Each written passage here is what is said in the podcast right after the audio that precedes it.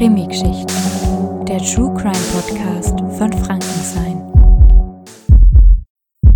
Herzlich willkommen zu einer neuen Folge von unserem True Crime Podcast. Ich bin die Jenny und ich bin heute hier mit der lieben Sally, um mal wieder über einen spannenden neuen Mordfall zu sprechen. Hallo! Ja, der Mordfall, den ich heute mitgebracht habe, hat sich in der Nähe von Würzburg ereignet und wurde zwar nicht wie der Exorzistenfall verfilmt, aber ich finde, hat trotzdem einige Parallelen zu so typischen Agentenfilmen. Ich sag nur, das Opfer wurde mit einem Kugelschreiber umgebracht. Der hört sich echt verrückt an. Ja. Ja, also ich werde euch jetzt einfach den Fall des Kugelschreibermords, wie ich ihn genannt habe, ein bisschen näher erzählen. Und die Sally hat dann ein paar Antworten auf Fragen, die wir uns dann während der Recherche des Falls gestellt haben. Genau, und ein Hinweis, den ich an der Stelle noch geben möchte. Wir haben ein paar Sachen, die auch sehr juristisch sind und wir möchten da nochmal darauf hinweisen, dass wir keine professionellen Juristen sind und deswegen alle Angaben von uns ohne Gewähr sind. genau. Okay, dann starten wir doch mal. Also, die Geschichte beginnt am 15. Februar 1995 gegen 23 Uhr nachts finden da nämlich Mitarbeiter eines Heizkraftwerks eine Leiche, die im Main treibt. Die Leiche ist männlich, 1,80 groß und wiegt circa so 103 Kilo und trägt einen Trainingsanzug von Adidas. Für die Rechtsmediziner war dann eben recht schnell erkennbar, dass die Leiche schon mindestens vier Wochen lang im Wasser liegt.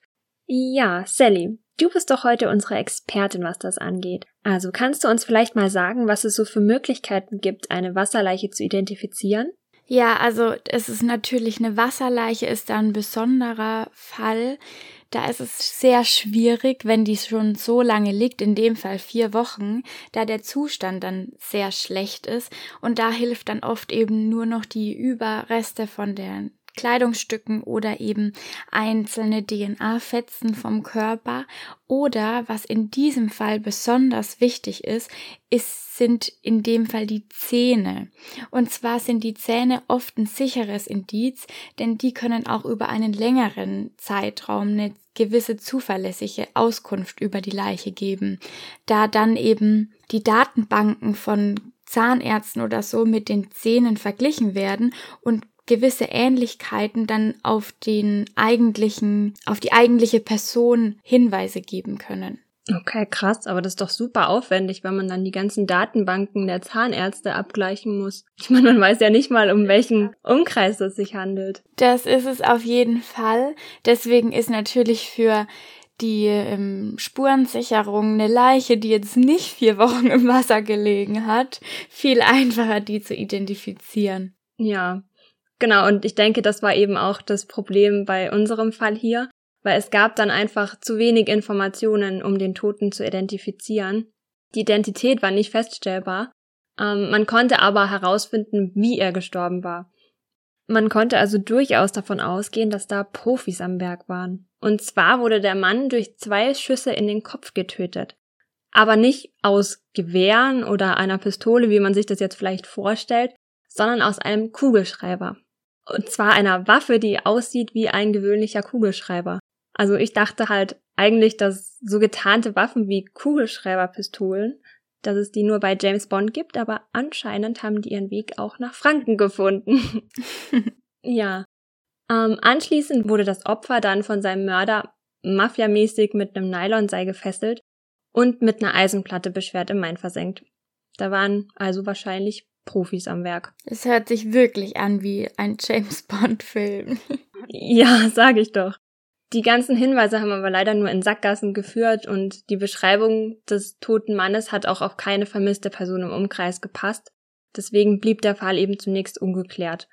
Und nach einigen Jahren nach erfolgloser Suche nach neuen Spuren haben sie dann langsam aufgegeben und man ist einfach nicht weitergekommen und hat sich dann letztendlich damit abgefunden, dass der Fall wohl ungelöst bleibt. Und an der Stelle habe ich mich dann auch gefragt, was passiert eigentlich mit ungelösten Verbrechen, beziehungsweise wann gilt ein Verbrechen eigentlich als ungelöst? Also da kann man sagen, den genauen Zeitpunkt ab wann Verbrechen un als ungelöst gilt, kann man da nicht nennen. Das hängt halt einfach oft davon ab, wie viele Indizien sind noch da, wie ist die Beweislage und wenn es einfach zu wenige Hinweise auf einen Täter, jetzt in dem Fall bei Mord gibt, dann ist es ungelöst. Allerdings gibt es da ein wichtiges Stichwort und das nennt sich Verjährung. Das gibt's eben in Deutschland bei den Straftaten und da gibt's drei wichtige Fristen. Einmal bei Straftaten wie Betrug, Diebstahl oder einfacher Körperverletzung oder auch sowas wie Steuerhinterziehung oder Urkundenfälschung, da verjährt das Verbrechen nach fünf Jahren. Bei Raub beträgt die Verjährungsfrist 20 Jahre und jetzt kommt das Entscheidende, was für unseren Fall wichtig ist. Mord verjährt Niemals. Das heißt, wenn zum Beispiel der Fall ad acta gelegt wurde und nach 20 Jahren oder so wieder neu aufgerollt wird, dann ist der Täter immer noch strafmündig, weil Mord verjährt nie. Oh, okay. Ja, ich habe neulich erst von einem Mädchen in Oberbayern gelesen, was vor, ich glaube, 40 Jahren umgebracht wurde. Und da sind immer noch Ermittlungen im Gange. Also aber ich wusste auch nicht, dass bei Diebstahl so lange ist, die Verjährungsfrist. Ja, die ist wirklich, also bei anderen Straftaten nicht so lang, auch bei Raub immer noch 20 Jahre, aber der Mord ist in Deutschland eben so, ähm, ich sag jetzt mal, ja, so schlimm und grausam, dass er niemals verjährt, so dass ein Täter, der nicht gefunden wurde, sein ganzes Leben lang noch gefasst werden könnte. Ja, finde ich aber auch richtig so. da sollte man nicht mit davonkommen. Ja, also, als eben keiner mehr damit gerechnet hat bei unserem Fall, knapp zehn Jahre später, im April 2003, hat sich dann plötzlich ein unerwarteter Zeuge bei der Kripo in Fulda gemeldet und hat eine Vermisstenanzeige aufgegeben. Ja, und jetzt zurück zu unserem Fall. Also zehn Jahre später, als schon keiner mehr damit gerechnet hat, dass noch irgendwas Neues über den Fall zutage kommt, im April 2003 hat sich dann aber plötzlich ein Zeuge bei der Kripo Fulda gemeldet und eine Vermisstenanzeige aufgegeben. Er hat erzählt, dass sein moldawischer Landsmann aus der Gegend um Tiraspol seit Jahren vermisst wird und er meinte, der hat sich wohl zuletzt in Würzburg aufgehalten und soll dort zusammen mit seiner Frau seine Schwiegereltern besucht haben. Der Zeuge meinte auch, dass er eben das Gerücht mitbekommen hat, dass sein Bekannter wohl damals in Würzburg in einem Auto erschossen worden sei ja, da haben dann halt bei der Kripo Fulda die Alarmglocken geläutet und die haben sich ihre ungeklärten Fälle nochmal durchgesehen. Und dann wurde der Fall um den Kugelschreibermord erneut aufgerollt. Ende 2004 konnte man dann den Toten schließlich durch modernste Technik und auch über den genetischen Fingerabdruck identifizieren. Hm, ja, Sally, vielleicht kannst du uns dann an der Stelle auch nochmal ähm, erklären, was es eigentlich so generell für Möglichkeiten gibt, eine Leiche zu identifizieren. Ja, ich denke, die klassischste Weise, die auch viele von den Zuhörerinnen und Zuhörern kennen werden, ist die Obduktion. Das heißt, die Leiche in dem, also im besten Fall ist es keine Wasserleiche, sondern noch ein bestehender Körper, wird dann quasi aufgeschnitten am Kopf und am Körper und die ganzen Organe werden untersucht auf Verletzungen, auf Krankheiten, auf irgendwelche Hinweise, was die ähm, Person identifizieren könnte, zum Beispiel auch Tattoos auf der Haut, die eine Person quasi einzigartig machen. Aber in dem Fall bei uns bei der Wasserleiche ist ausschlaggebend eben die Zähne, wie ich da vorhin schon mal ähm, angedeutet habe, dass es dann eben mit diesen Datenbanken abgeglichen werden. Und wenn die dann da Übereinstimmungen haben, dann kann man das Ganze natürlich noch eingrenzen. Wenn sich da jetzt jemand meldet und sagt, er ver vermisst eine Person, dann ist es natürlich ein Indiz. Dann wird erstmal geguckt, okay, wer, ähm, wer wird denn vermisst? Ne? Passt die Anzeige zu den Datenbanken der Zähne und passt es zur vermissten Anzeige ähm, dann werden vielleicht, wenn es ein Indiz zu der Person selbst gibt, die Angehörigen kontaktiert und danach gefragt, ob die jemand vermisst. Und so wird es dann quasi Schritt für Schritt ähm, deutlicher und auch klarer, wer denn die Person in dem Fall ist. Hm. In unserem Fall hätten wir es dann, dass ähm, er eben gesagt hat, dass es ein moldawischer Landsmann war.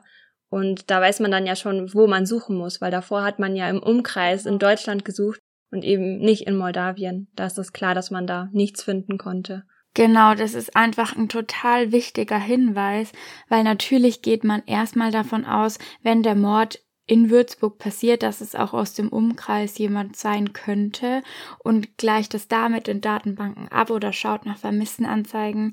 Aber perfekt in dem Fall ist es natürlich, wenn sich dann wirklich jemand meldet, der jemanden vermisst, der auch zu der Beschreibung einfach passt. Mhm. Ja, da hast du recht. Ja, und äh, mit den Informationen von dem Zeugen hat man dann eben herausgefunden, dass es sich bei dem Opfer vor zehn Jahren um den damals 28-jährigen Maxim handelt. Das war ein ehemaliger Leibwächter des moldawischen Präsidenten und auch ein Bürgerkriegsveteran. Also ich möchte dazu sagen, die Namen hier in, der, ähm, in dem Fall habe ich alle geändert. Nur damit ihr Bescheid wisst.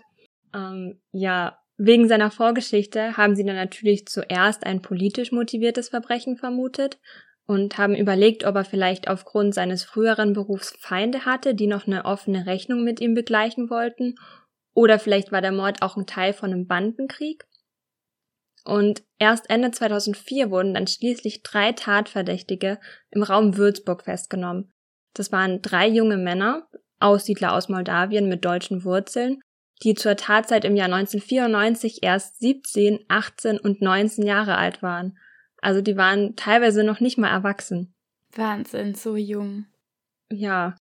Und die Männer kannten sich wohl aus der Schule, aus verschiedenen Sprachkursen, von Fördermaßnahmen und auch von Partys unter Landsleuten eben. Also sie hatten tatsächlich eine persönliche Verbindung zum Opfer. Und ähm, durch die Zeugenaussagen konnte dann auch ein der Lieferant der Tatwaffe festgenommen werden.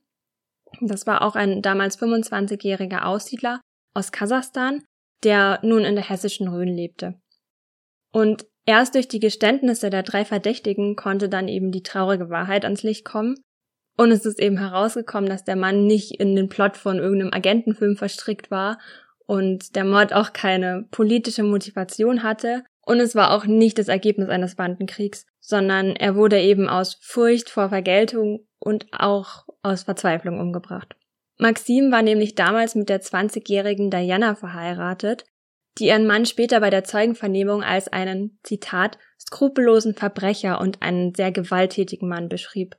Sie meinte, er hat oft getrunken und offenbar, Zitat, gelegentlich seinen Kampfhund auf sie gehetzt. Ach du Schande. Ja, sie meinte, dass sie eben zu der Tatzeit und in der Zeit vor der Tat schon länger unglücklich in der Beziehung war und schon öfter angedeutet hatte ihm gegenüber, dass sie sich von ihm trennen möchte. Und daraufhin hatte er aber immer angedroht, dass, wenn sie ihn wirklich verlassen würde, würde er ihre kleine Schwester vergewaltigen. Oh Gott, ey. Furchtbar, wirklich. Da kann man fast gar nicht zuhören. So schlimm ist das. Nein, kann man nicht. Ja, als Diana dann ihre Verwandten im Landkreis Würzburg besucht hat, hat sie sich dann in einen 19-jährigen Bekannten verliebt und ist mit ihm eine Affäre eingegangen. Und das hat dann natürlich die Katastrophe perfekt gemacht, weil sie genau wusste, wenn Maxim von ihrer Untreue erfährt, wird es bestimmt nicht gut für sie enden. Dann hat sie Angst bekommen und wusste, dass sie irgendwas unternehmen muss. Und sie wusste sich eben nicht mehr anders zu helfen und hat sich dann mit ihrer Sorge an einen Cousin, ihren Geliebten und einen Bekannten gewandt und gesagt, Zitat, der Maxim muss weg. Sie hat gedacht, ihre Lage ist auswegslos und deswegen hat sie den dreien dann 3000 Dollar geboten, wenn sie das Problem, also ihren Mann, für sie aus der Welt schaffen. Wir reden hier also praktisch schon von Auftragsmord. Die drei kannten ja die Vorgeschichte von Maxim und wussten eben, dass er, dass er ein erfahrener Kampfsportler ist und Nahkampfprofi und sie den nicht einfach mit bloßen Händen aus dem Weg räumen können. Da hätten sie vermutlich keine Chance gehabt. Ähm, Stattdessen haben sie eben versucht, im Frankfurter Rotlichtmilieu irgendwie an eine Schusswaffe zu kommen. Aber das ist schiefgegangen, das haben sie nicht geschafft. letztendlich hat ihnen dann aber ein Bekannter ausgeholfen, der ihnen eine Schusswaffe für 500 Dollar verkauft hat, die nicht auffallen sollte. Und wir wissen, was es für eine Waffe war. Es war der berühmte Schießkugelschreiber. Ich glaube, das ist der teuerste Kugelschreiber. den ich je in meinem Leben, von dem ich je in meinem Leben gehört habe. Du, ich glaube, da geht's auch noch teurer, wenn wir von Diamanten und Gold reden, aber. Oh ja, sicherlich. Der, der kann dann zumindest nicht so viel. ja, in einem kleinen Waldstück haben sie sich dann mit der besonderen Waffe vertraut gemacht und Schießen und Nachladen geübt und eben ihre Tat geplant. Also der Schießkugelschreiber hatte wohl immer nur eine Munition und danach musste man nachladen. Das heißt, sie mussten wirklich wissen, wie man damit umgeht. Im Dezember 1994 war es dann schließlich soweit. Ähm, nachdem sie dann im Umgang mit der Waffe ziemlich sicher waren, haben sie sich dann mit ihrem Opfer Maxim in Ochsenfurt verabredet. Maxim dachte, sie würden sich mal wieder zu einer nächtlichen Diebestour durch die Gartenhäuser treffen, weil sie das eben vorher schon öfter gemacht hatten und schöpfte überhaupt keinen Verdacht. Davor hatte er noch mit einem Bekannten Tee getrunken und dann sind sie losgefahren. Im Tee war natürlich ein Betäubungsmittel, um dafür zu sorgen, dass Maxim sich später nicht wehren konnte, weil sie ja alle wussten, wozu er imstande war. Ja, während der Fahrt ist er dann irgendwann eingeschlafen und dann haben sie sich an einen Radweg gestellt im Würzburger Stadtteil Heidingsfeld und noch eine Weile abgewartet, um wirklich absolut sicher zu sein, dass er auch eingeschlafen ist. Als sie sich dann endlich sicher waren, dass er tief und fest schläft und nichts mehr mitbekommt, sind sie alle ausgestiegen und haben diskutiert, wer jetzt die Tat vollbringen soll. Die Wahl ist dann angeblich auf den jüngsten und den abgebrühtesten, wie die zwei anderen später beschrieben haben, gefallen. Und der ist dann wieder zu Maxim eingestiegen und hat ihn dem Schießkugelschreiber direkt an die Schläfe gesetzt und abgedrückt. Ja, der ähm, blutüberströmte Tote wurde dann erstmal vors Auto gelegt und dann haben sie noch diskutiert, dass man ganz sicher gehen sollte und ein zweiter hat ihm dann auch noch in den Unterkiefer geschossen, damit sie ganz auf Nummer sicher gehen konnten, dass er wirklich tot ist. Danach haben sie dann die Leiche verschnürt und mit einer Eisenplatte beschwert und in den Main geworfen. Vorher haben sie ihm aber auch noch die Lederjacke und die Schuhe ausgezogen um sie Diana zurückzubringen, weil sie meinten, die sind ja noch ganz neu. Unvorstellbar. Ich meine, ich kann mir auch nicht vorstellen, dass man sich bei einem Mord als erstes denkt, hey, wir ziehen ihm noch die Lederjacke und die Schuhe aus und geben sie einfach der Witwe, weil das sind ja Beweismittel. Die möchte man ja eigentlich loswerden. Eben, danach würden die ähm, Beamten ja natürlich dann suchen, wenn sie nach Indizien suchen. Also so ganz schlau war dieser Move auf jeden Fall nicht. Also waren es doch keine Profis, wie wir am Anfang gedacht haben. Das glaube ich auch. Ja, aber sie wurden ja nicht wegen der Lederjacke geschnappt, also. Das stimmt auch wieder, ne? Also da muss man dann sagen, das war dann doch nicht der ausschlaggebende Punkt. Ja. Naja, kommen wir jetzt auf jeden Fall zur Verurteilung. Elf Jahre nach der Tat standen die Täter dann eben unter Mordanklage vor Gericht, und zwar vor einer großen Jugendkammer mit reduziertem Strafrahmen, weil sie ja zu der Tatzeit eben noch Jugendliche bzw. Heranwachsende waren. Die waren ja da erst 17, 18 und 19. Im April 2006 wurden sie dann zu Jugendstrafen von acht, fünfeinhalb und fünf Jahren Haft verurteilt. Die mussten sie dann aber natürlich im Strafvollzug für Erwachsene absitzen, weil sie ja mittlerweile schon um die 30 waren. Und zwei der drei Männer haben den Mord in allen Einzelheiten gestanden der dritte und jüngste aber, der laut den anderen beiden den Kugelschreiber auch angesetzt und den tödlichen Schuss abgegeben haben sollte, hat aber alles beschritten und meinte, er sei überhaupt nicht beteiligt gewesen. Der hat sich allgemein vor Bericht auch ziemlich respektlos verhalten und ist bei der Urteilsverkündung zum Beispiel nicht aufgestanden, wie es ja eigentlich die Höflichkeit verlangt, dann hat er nach der Verkündung den Richtern zugerufen, Gott wird euch alle bestrafen. Und auf einige Fragen und Aufforderungen hat er auch überhaupt nicht reagiert und einfach demonstrativ aus seiner Safttüte getrunken. Also er hat keine Reue gezeigt und wurde dann schließlich auch aus dem Saal entfernt. Es war bei dem Prozess auch noch ein vierter Mann angeklagt, der wohl zusammen mit der Gruppe im Jahr 1999 einen Lebensmittelmarkt überfallen hat und dabei den Marktleiter mit angesetzter Waffe bedroht hat. Da kamen sie mit 12.000 D-Mark, 10 Stangen Zigaretten und dem Auto des Marktleiters davon. Die Tat wurde eben im Zuge des Prozesses dann aufgedeckt und der vierte Angeklagte wurde aber an der Beteiligung des Mords freigesprochen, bekam aber wegen dem schweren Raubüberfall auch dreieinhalb Jahre Haft. Die Frau des Ermordeten, Diana, die stand zunächst gar nicht vor Gericht. Die war nämlich im Jahr 1994 dann nach dem Verbrechen direkt nach Moldawien zurückgekehrt und hat ihren Mann dann dort als vermisst gemeldet. Aber jetzt mal ganz kurz, Jenny, was ich mich dann frage, wie ist sie dann eigentlich von Moldawien auf die Anklagebank nach Würzburg gekommen? Ja, das dachte ich mir auch, war irgendwie nicht so der smarte Move. ähm, sie ist dann nämlich, als sie von dem Prozess erfahren hat, ist sie nach Deutschland zurückgekehrt, weil sie in dem Fall unbedingt als Zeugin aussagen wollte um zwei von den Angeklagten zu entlasten. Okay, also sie wollte quasi die Heldin spielen und hat sich damit aber selbst ein bisschen geschadet. Exakt, also keiner weiß so genau, warum sie dann zwei von den Angeklagten entlasten wollte, von denen, glaube ich, auch einer ihr Liebhaber war. Man weiß es nicht so genau. Auf jeden Fall verhandelte sie dann zuerst freies Geleit, als sie nach Deutschland kam. Also sie dürfte nicht festgenommen werden im Zusammenhang mit dem Tod ihres Mannes. Und unter den Voraussetzungen ist sie eben gekommen und hat sich als Zeugin zur Verfügung gestellt. Und ihr wurde jedoch auch gesagt, dass es nicht für den Fall einer neuen Straftat gelten würde. Das heißt, wenn sie eine neue Straftat begehen würde während der Verhandlung, dann wäre sie nicht mehr unter freiem Geleitschutz. Ja, so kam es dann auch. Sie hat nämlich vor Gericht dann den Richtern zufolge so offensichtlich gelogen, dass sie unmittelbar nach ihrer Aussage festgenommen und später auch angeklagt wurde. Also sie saß dann da erstmal rund ein Jahr in U-Haft und dann bei einer erneuten Anhörung war dann, die war dann 13 Jahre nach der Tat, hat sie zuerst ihre Unschuld beteuert und ausgesagt, dass die drei Männer von ihren Problemen wussten und ihr eben angeboten haben, sie könnten sie vor ihrem Ehemann beschützen. Und dann gesagt haben, Zitat, sie haben gesagt, sie können machen, dass er mich in Ruhe lässt.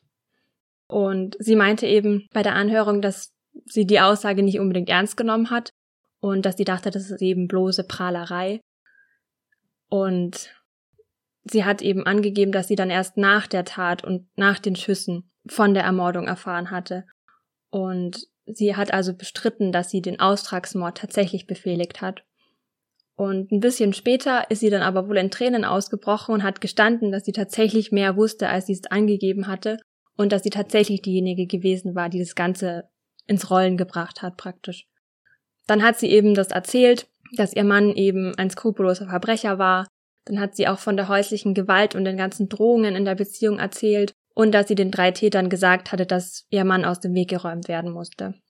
Ja, nach der Aussage von Diana hatte das Gericht und die Staatsanwaltschaft dann auch keine Zweifel mehr, dass sie die Tat, die ja dann am Ende fast einer Hinrichtung gleichkam, tatsächlich in Auftrag gegeben hatte. Bei der Verurteilung von ihr haben sie dann aber natürlich auch ähm, ihr Geständnis und ihre seelische Situation in der Zeit vor dem Verbrechen mit berücksichtigt. Ähm, sie hat dann nämlich auch erzählt, dass ihr Mann zu der Zeit des Verbrechens immer gewalttätiger geworden ist. Sie hat von den Trennungsversuchen ihrer Affäre erzählt und meinte eben, sie hatte Angst vor seiner Vergeltung und hat einfach keinen anderen Ausweg mehr gesehen. 2007 wurde sie dann vor dem Schwurgericht in Würzburg wegen Anstiftung zum Totschlag zu einer Freiheitsstrafe von vier Jahren und sechs Monaten verurteilt. Nicht eben an, wie angeklagt zur Anstiftung zum Mord, was ein großer Unterschied ist. Und die Begründung war eben, dass sie in die konkrete Tatausführung nicht eingeweiht gewesen war und nicht gewusst hatte, welche Waffe zum Einsatz kommt und dass die Täter das Mordmerkmal heimtückisch erfüllen würden. Ja, offenbar gibt's zwischen Anstiftung zum Mord und Anstiftung zum Totschlag doch einen ziemlich großen Unterschied, oder? Ja, was man da auf jeden Fall allgemein dazu sagen kann, ist, dass jetzt ein Auftragsmord kein juristischer Begriff in Deutschland ist. Aber rechtlich gesehen ist da eben der Auftraggeber, in dem Fall jetzt die Frau, der Anstifter und der Ausführende, der Haupttäter. Und ähm, eigentlich ist ja die Strafe für Mord in Deutschland lebenslänglich. Das entspricht eben 15 Jahre. Allerdings spielen da natürlich die ganzen Faktoren, die du da schon genannt hast, wie jetzt, dass es kein Mord, sondern Totschlag war. Das ist dann nochmal was anderes. Und ihre seelische Situation, die Ausgangslage eine große Rolle und deswegen hat sie wahrscheinlich dann auch die geringere Strafe bekommen. Jetzt haben wir aber mal eine Frage an unsere Zuhörerinnen und Zuhörer. Was würdet ihr denn sagen? Was würdet ihr denn der Frau für eine Strafe geben? Hättet ihr gesagt, ja, ich kann das auch in irgendeiner Weise, keine Ahnung, nachvollziehen oder verstehen, wie sie sich gefühlt hat. Schreibt uns gerne entweder eine E-Mail an die Redaktion oder dann in die Kommentare unter unseren Social Media Posts. Wir sind da sehr gespannt. Genau, also dann würde ich sagen, vielen Dank, dass ihr wieder eingeschaltet habt. Also dann, bis zum nächsten Mal. Bis dann.